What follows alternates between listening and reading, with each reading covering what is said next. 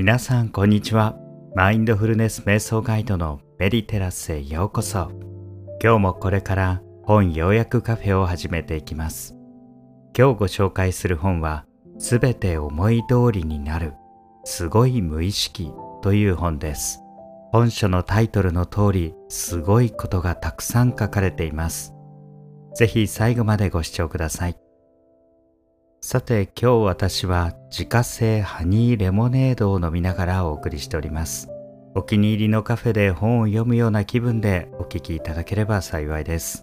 またこのチャンネルではクオリティオブライフやウェルビーイング向上のヒント海外でも流行している誘導瞑想やファメーションをいち早く配信しています。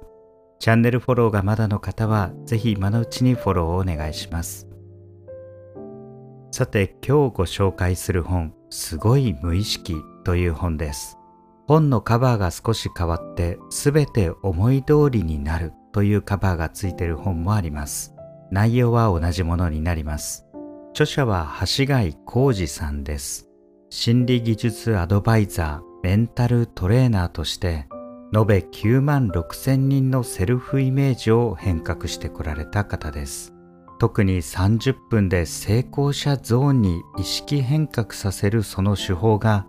経営者やビジネスマンからも極めて高い支持を得られています。本書にはその方法が満載です。この本を読んでの感想は、これを実践したら確実に変わると思いました。一つ一つ丁寧に自分の無意識の癖を修正していくことで自分の中の何かが変わっていくのを感じます。この本非常に内容が濃いため2回に分けて配信させていただきます。今回は全体の本の要約とプラスアルファの解説、そして後編では本書でも出てくる無意識の14のパターンをワークとしてご紹介していきます。前編が要約と解説、後編が実践編のワークとしてお送りしていきたいと思います。さて、まず本書で出てくる用語の解説をしたいと思います。この中によくメタ無意識という言葉が出てきます。これは著者が唱えている言葉ですが、無意識や潜在意識のさらに奥底にある無意識の癖と呼んでいます。シンプルに無意識の癖と理解していただければ大丈夫かと思います。また著者がこれまで数多くの方のメンタルコーチをしてきた中でおそらく本書をまとめるきっかけになった物事がうまくいかない2つの要素を発見されたと言っています。一つは本当の自分で生きていないこと。そして2つ目は外部の状況に合わせて柔軟に自分の感情や振る舞いを変えることができない。この2つの原因で多くの人がつまずいているのを発見したとのことです。そしてそれを解決する鍵となるのがこの無意識の癖メタ無意識と言われるものです。本書ではその無意識の癖の存在と14のそのパターンまた無意識を書き換える方法について様々にご紹介されています。それでは早速本書の中身に入っていきたいと思います。まず本書では人間の意識について解説がされています。人間の意識には3つがあるということで、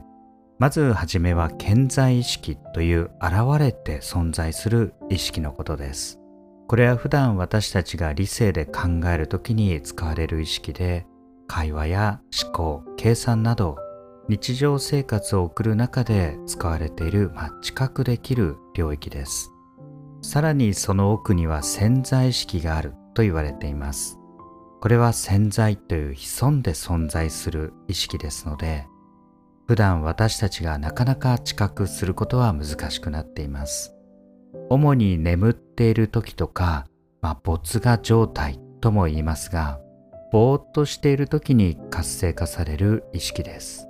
これも表面上の健在意識に大きな影響を与えていると言われています。さらにその潜在意識も実は何層にも出来上がっていて、潜在意識そのものを入れる器としてメタ無意識と言われている領域がある。このように解説されています。メタというのはまあ超えたという意味で超意識とか超無意識とかいうこともできるかもしれませんこれは潜在意識の形成に影響を与えている外部の環境そしてそれの捉え方このようにも解説されています。ここである方の事例を紹介されています。あるカウンセラーの方のケースでなかなかカウンセリングのプログラムが売れないという方でこの無意識の癖を切り替えた途端これまで月の売り上げの20倍もの金額を1日で売り上げるような成果を出されました。この方の場合は潜在意識に入っている母親との関係のトラウマこれがボトルネックになって思ったような結果が得られないという状況でした。その無意識の癖を変えて本来の自分の目的に潜在意識を切り替えた途端このような結果になったと言っています。まあそのぐらい無意識の癖の力っていうのは大きいということです。月の20倍を1日でということですので人によっては奇跡のように見える方もいると思います。この方の場合母親との関係の中で自分が何か仕事をするモチベーションが母親の気を引くためだったということに気づいて本来この仕事を通じてこういう価値をもたらしたい。その方向に決めた途端無意識が変わったということです。このような自分の内面にある様々な意識をゴールに合わせることで自己の内部変革が始まっていきます。その上で重要になるのが2つあります。それが自己有能感と自己決定感。と言われるものです。自己有能感というのは、まあ、行動何か起こして目的を達成して自分はできるという感覚のことです。何かをやる際にできないと思って取り組むのとこれは自分はできると思って取り組むのではスピードも内容も全く変わってくると思います。さらにここでは自己有能感だけではなく自己決定感が必要だと言われています。これがないと本当の自信というものが湧き上がってこないということです。自己決定感とは物事を自分で決めたという感覚です。これもある事例として、まあ、A さんと B さんがいて同じ高校に入ったと。A さんの方はなぜこの高校に入ったかというと将来こういう仕事をしたくてそのためにこういう企業に入りたくてそのためにこうした高校からここに入った方がいいと思ったんですと目的がはっきりしていました、まあ、こう答えられるだけでも、まあ、とっても成熟した高校生ですよね。厳密に言うと中学生の段階でそこまで考えている。なかなかいないかもしれません。かたや B さんはなぜこの高校を選んだのかというと、お母さんがこの高校に行きなって言ったからですと。これを比較しますと、A さんはやりたいことがあってそこから逆算して学校も自分で決めました。この傾向を内的基準というそうです。かたや B さんは特にやりたいことがあったわけではなくお母さんの基準で決めましたこれを外的基準と言っています。この A さんと B さんの将来皆さん想像つくんじゃないでしょうか。A さんは社会に出てまさに活躍し外的基準だった B さんは社会に出てドロップアウトしてしまったと言っています。やはり自己有能感だけではなく自己決定感というものも育んで必要があるんですね。またメタ無意識というのは外部からの影響のことでもありますのでここではミラーニューロンという神経細胞についても書かれていますこのミラーニューロンはまさにミラー鏡の神経細胞という意味で他人の行動を見ることでその人の考えとか思いを我がことのように感じる共感能力のことです。つまり怒った顔したら怒っているなとか、喜んでいたら喜んでいるなとか、その人の話し方や表情着ているものなども含めていろんなメッセージを感じ取っています。ここでは、まあ、ある、まあ、首相が演説をした時の環境について書かれています。それは国難を突破すると発表した時にバックカーテンの色が濃いブルーのベルベット製のものが選ばれたと。これによって重厚感が与えられ信憑性が高まったと言っています。まあ片やまあこれはもうない環境だと思いますが同じ国難突破を秋葉原のメイドカフェで行ったら信憑性はなかったでしょうと。極端ではありますが環境によって与える影響も変わるということです。これは実は行動経済学の分野でかなり研究されているもので例えばあるレストランで実験したところフランスワインとドイツワインを用意してどういう環境だったらどっちが売れるかっていうのを試したこともあります。そこでフランスを連想させるような BGM をかけたところなんとほとんどの人がフランスワインを選んだということです。また色が人に与える影響として赤色は危険を表すっていうのは世界共通だと思いますが何かのチラシとかに赤字で書いた時にどういう印象を受けるかというと赤は危険を意味しているのでその反対語が出ていたら危険を回避するためにこれが必要だと認識するそうです。赤いバッグにまあ気をつけてとか書いてあったら注意を引きますよね。残り何点最後のチャンスとかあったらなんか買わないと損してしまうような気分でその危険を回避する行動に出ます。今様々なビジネス社会でもこうした行動経済学かなり取り入れられています。実はこれらは自分で決めてるようで決めてないということも表しています。なのでこのすごい無意識を活性化させるためにも何度も何度もこの内的基準ここに立ち戻っていく必要があるということを本書の端々から感じるものです。ここでも書いてあります。例えば世の中は思い通りにならないと信じ込んでいたら危険だからじっとしていようと考えてしまいます。それに対していやいや世の中思い通りにならないから面白いんだと。そういう信じ込みがあれば何かアクシデントが起きても何か面白いことが起きている。さてどうしようと思考と行動につながっていきます。またメタ無意識というものは情報を取捨選択するろ過フィルターとしても機能しています。要は常々無意識に自分に合った情報を、まあ、取捨選択する。こうした作業が常に行われています。これは主に文化圏とか思想の違い価値観の違いなどによるものです。例えば日本では、まあ、音を立てて、まあ、ラーメンとか、まあ、そば麺類をすするのが普通ですけれども海外の人は音を立てて食べることは、まあ、マナー違反になっていますのでなかなかすすれないんですよね。最近でこそ箸を使ってラーメンを食べてまあ海外の方もすすってはいますけれども今でもたまに見ますがレンゲとフォークを使ってくるくる巻いて、えー、一口の、まあ、スープとして食されている、まあ、そういう文化の違いがあります。ここではこの文化の違いも以下のようなパターンで現れてくると言っています。まず何かをやるかやらないかとこれが正しいのか正しくないか。こうしたことを判断する際にキリスト教的な文化圏だったらこれはキリスト教の文化に合っているんだろうか。そしてこれは私の文化においてマナー違反なんではないだろうか。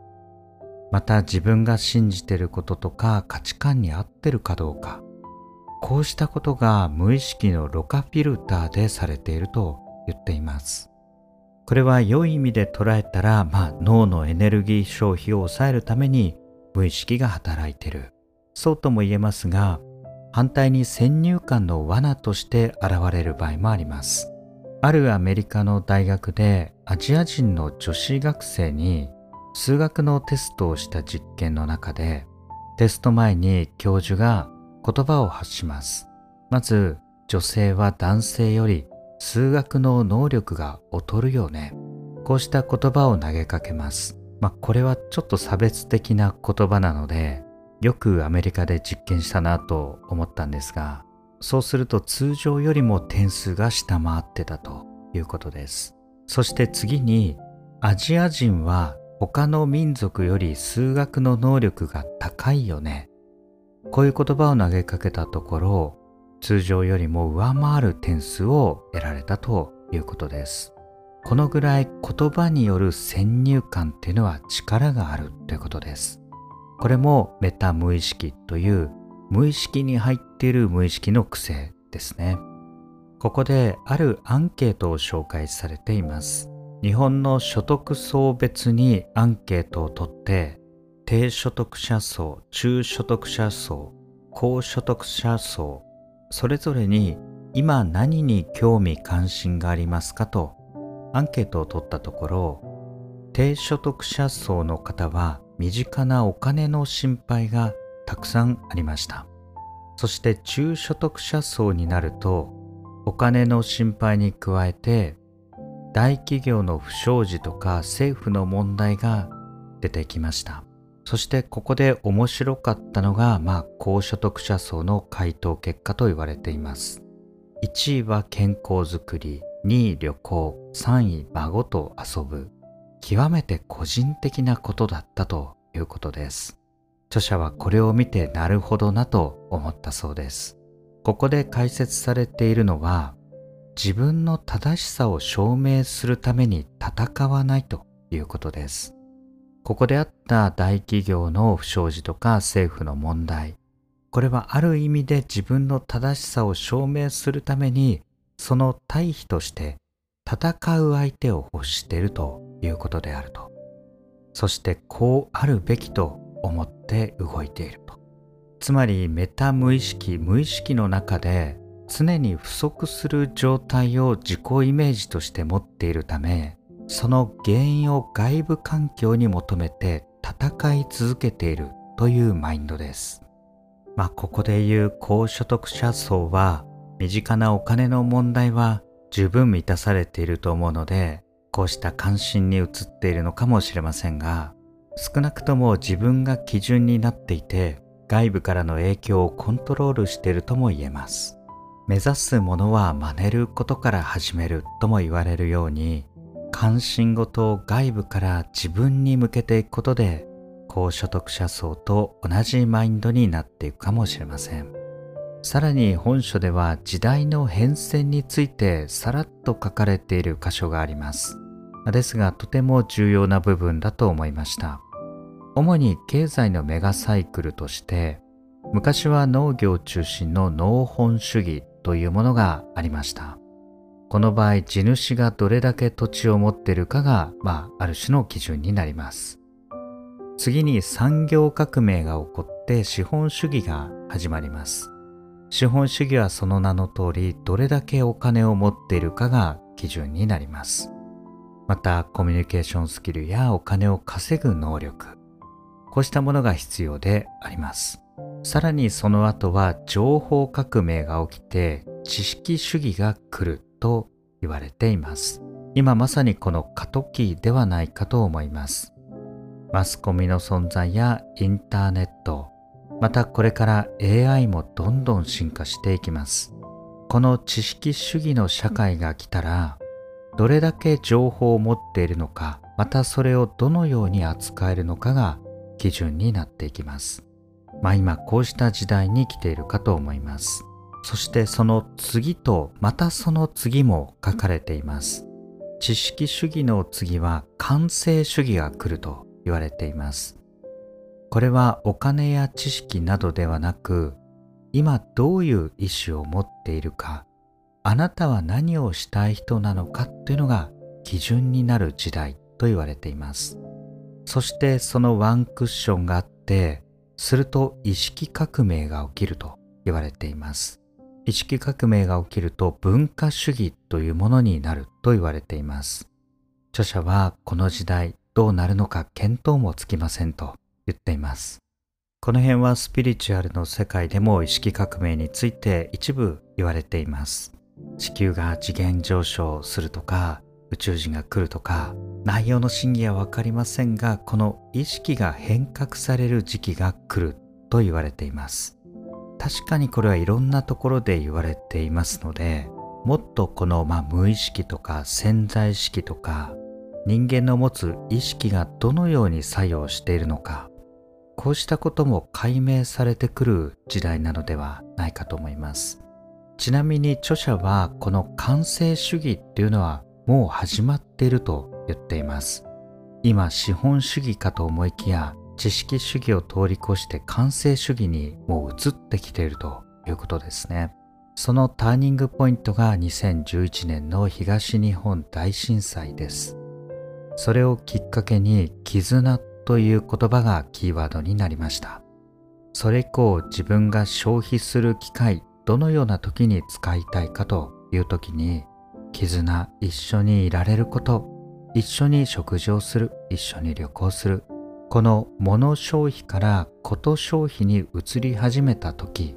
流れがはっきりしてきたと感じられたそうです。まさに世の中のルールが変わった時期でもあると思います、まあ、その後のウイルスの流行や世界での戦争など様々時々刻々と状況は変わっています。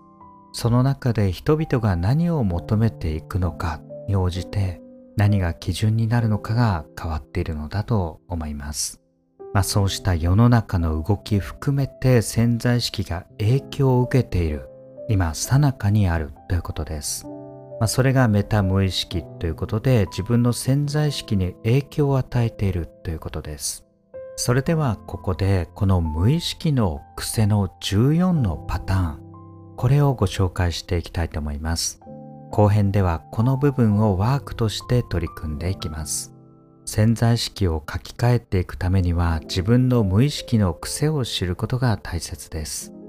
この14のパターンを調整していくことで自分の無意識が変わるという実感を得られると思います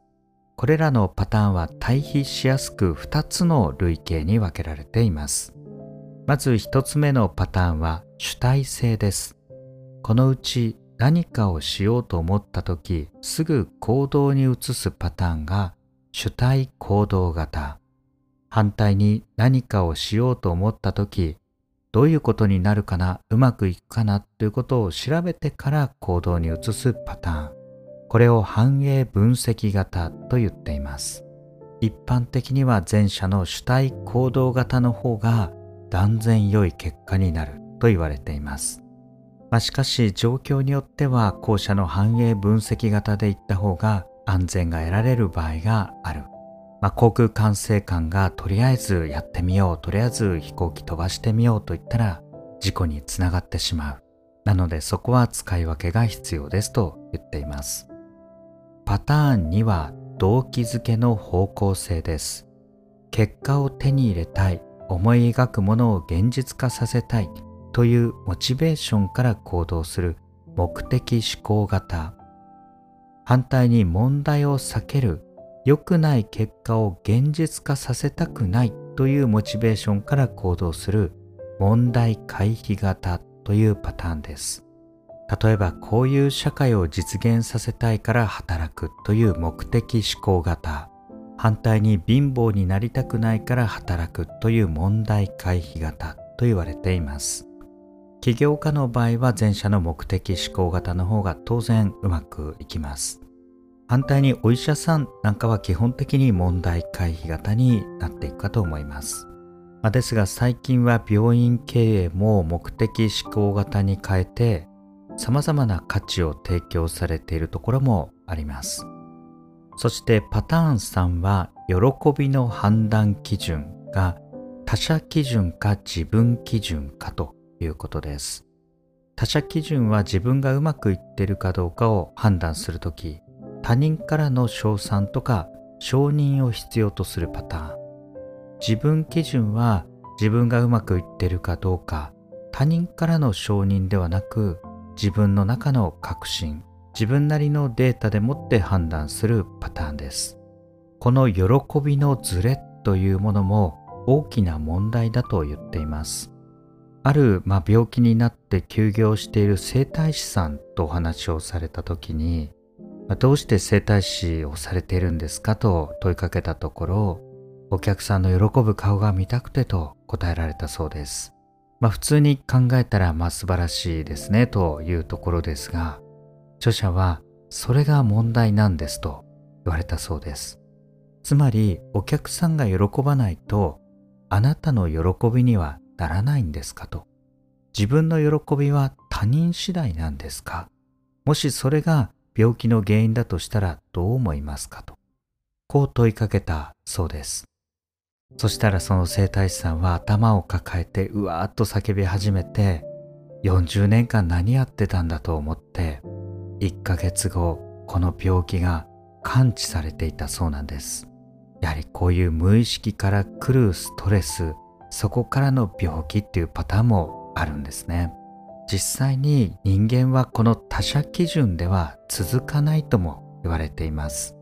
それが起業して3年で撤退してしまう会社が多い要因の一つと言われています。また自分基準の人はもしマイナスの情報があった場合にも自分自身の人格と重ね合わせずに単なる情報として認識するのでさほどダメージは受けない。と言っています。この他者基準か自分基準かっていうのが人生を大きく左右してくると言われています。次のパターン4思考の方向性として過去基準か未来基準かという点です。過去基準は行動するときになぜそれをやりたいのかを理由を考えます。未来基準は何のためにそれをやりたいのか目的を考えると言われています。先ほどの整体師さんと同じようにある病気に向き合う時に著者はなぜ病気になったのかではなく何のために病気になったのかと考えることで何かに気づく必要があったり自分の生き方が変わったりとそこに意味を見いだすことができるとも言われています。過去と未来どちらに焦点を当てるかで体の反応とか脳の動きも大きく変わっていくと言われています。そしてパターン5は動機づけの選択理由プロセス型かオプション型かということでプロセス型というのは何かをするとき他人からうまくいく方法を与えられることを望むパターン。オプション型は何かをするときに自分でうまくいく方法を考えるパターン。そしてその選択肢の中から自分で選ぶことを望むパターンです。まあ、これは分かりやすく、まあ、何かを選んだ時どうしてそれを選んだんですかという質問に対して、まあ、そう言われたからとかそうせざるを得なかったからとか、まあ、こう答えてしまうのがプロセス型でこれこれこういう理由でこれを選んだんですというのがオプション型というものです。これも状況によって使い分けることが大事だと言っています。ただ何かの目的がある場合っていうのはこのオプション型で自分で決定するっていう自己決定感これを持つことが潜在意識をその方向に向けることにつながっていきますさらにパターン6はどちらを重視するか人間重視型か物質タスク重視型まあ、ちょっと難しく書いてありますが人間重視型っていうのは充実感とかワクワク感とか、まあ、これを重視するタイプと物質タスク重視型っていうのは物質的また現実的な結果やタスクを重視するパターンです。ここでもある、まあ、営業マンの事例が出ていて、まあ、なかなか売れない営業マンを、まあ、コンサルした時にあなたが営業において大切にしている思いは何ですかと質問したところ、充実感ですと返ってきたそうです。これを聞いて、まあ一見ですね、いいマインドかなと思いきや、危険なものが出てきたと思ったそうです。そして充実感で、まあ、何を求めているんですかと問いかけたら、仲間との一体感が欲しいんですと言っていたそうです。つまり営業として何かを売るということに重視されていない。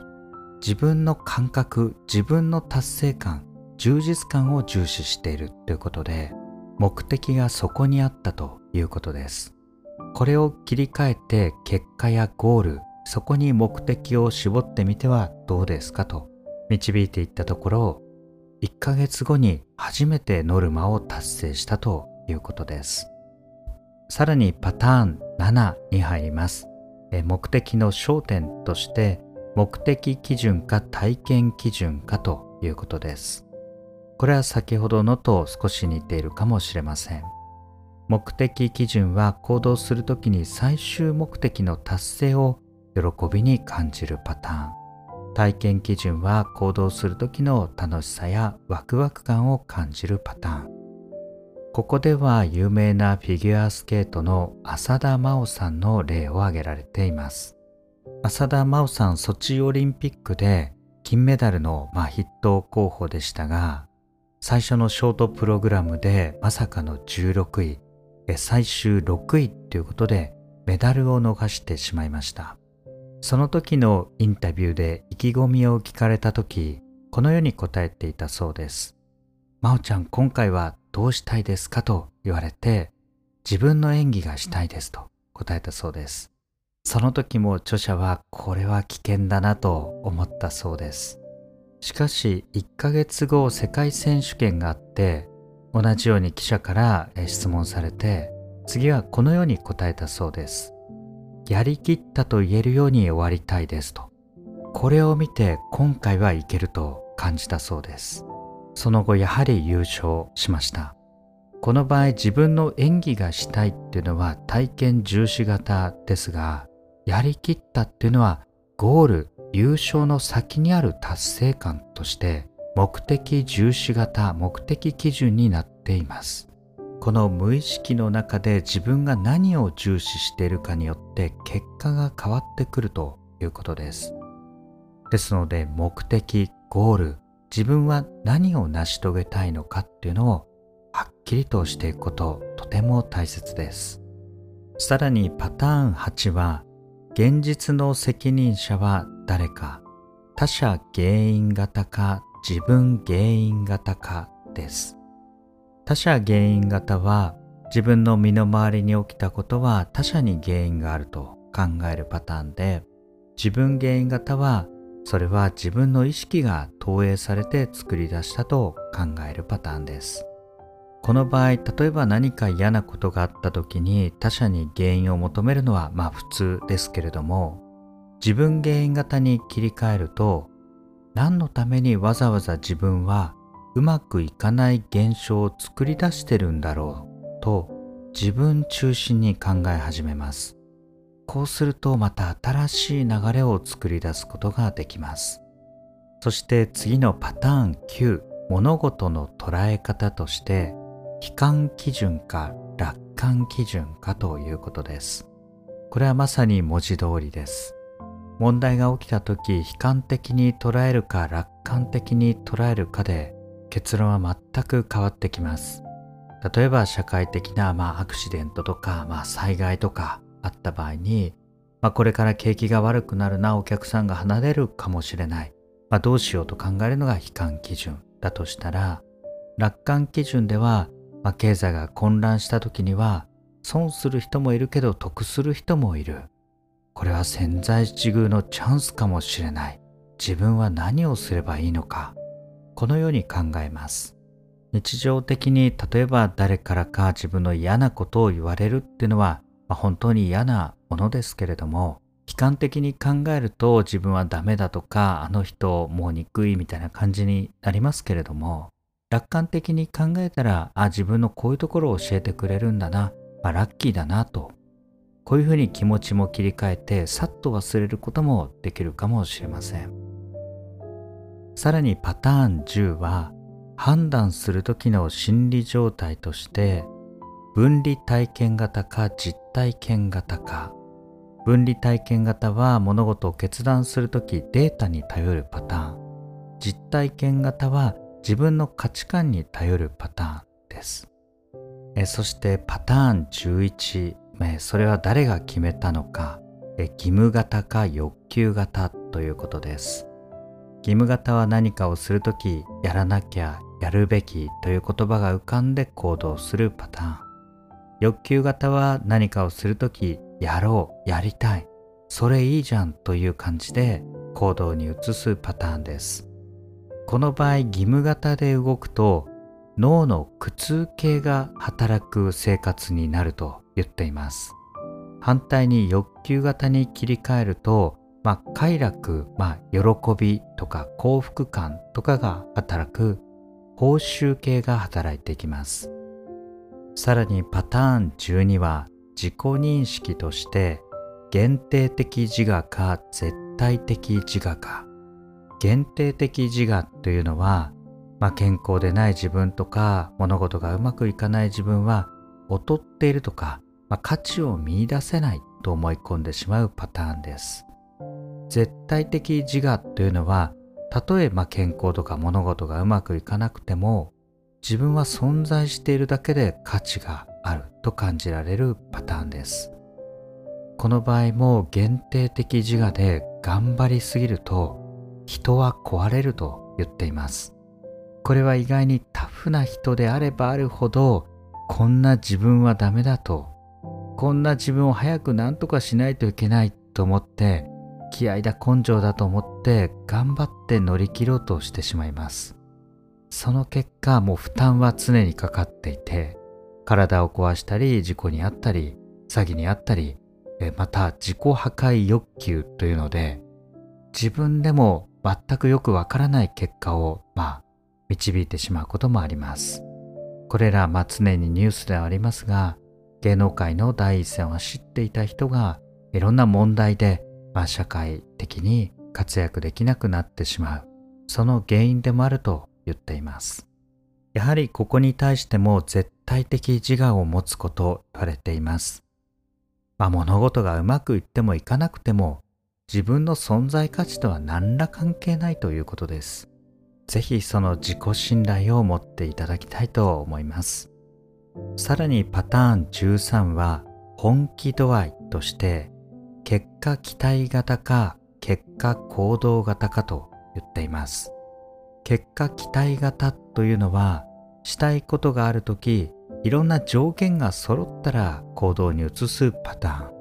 結果行動型っていうのは必要な条件を揃えるために動くパターン。まず行動するっていうパターンです。これはもちろん結果行動型というまず動くという方が結果に結びつきやすいと言っています。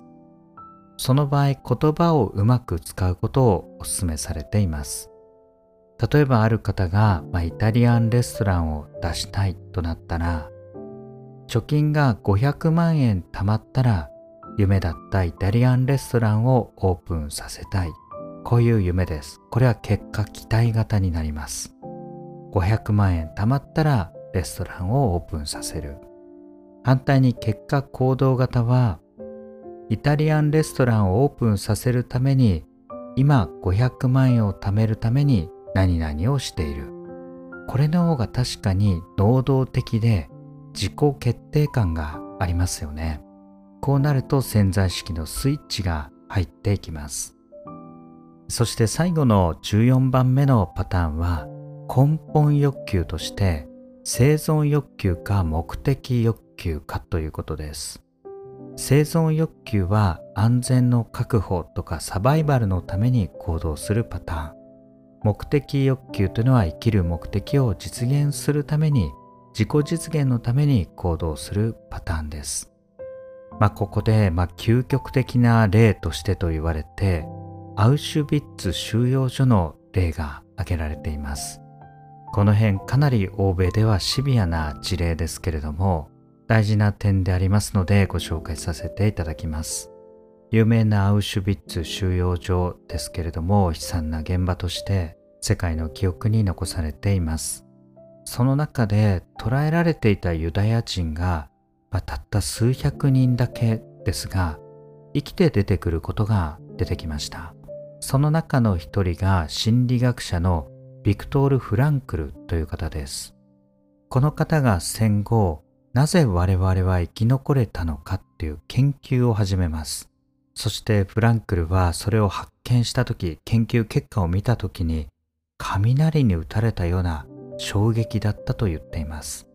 そこに共通していたのは、最後まで自分の目的を忘れない人たちだったと言われています。生き残ったパン屋の方はこう言っていました。自分はこの戦争が終わったら、また目抜き通りでパン屋を再開して、焼きたてのパンの香りを街中に漂わせて、街の人たちを喜ばせたいんだ。だからこんなところにいる場合じゃないんだ。こう考えていたそうです。また生き残ったあるピアニストは、世界中が戦争で疲弊している。私はピアニストとして世界中をリサイタルして回って世界の人たちを慰めて癒したいんだ。だからこんなところにいる場合じゃない。そう考えていたそうです。つまり生き残った人たちは生存欲求、生きたいというものだけではなく目的欲求を捨てない人たちだったと言っています。この部分本書では非常に重要な脳科学と合わせて解説されています。そこには脳は逆に動くという特徴があると言われています。例えばお金が欲しいという欲求を持ち続けるためには反対のお金がないとかお金に不安があるという概念を常に持っていないとお金が欲しいという欲求は持ち続けられないと言っています。つまりお金が欲しいという欲求を持つたびにお金がないという無意識潜在意識を生み出しているということです。反対にその目的欲求何のためにそれが必要なのかここに潜在意識の焦点が絞られていくと対比になる概念はこの場所にとどまっているわけにはいかないんだとなって今の現実を変えようとしていきます。この脳は逆に動くという性質を利用して無意識を書き換えていくことも可能であると言っています。以上、無意識の癖14のパターンを解説させていただきました。後編ではこれをワーク化して一つ一つ無意識の癖を調整していきたいと思います。ぜひ後編もご視聴ください。ご参考になれば幸いです。最後までご視聴ありがとうございました。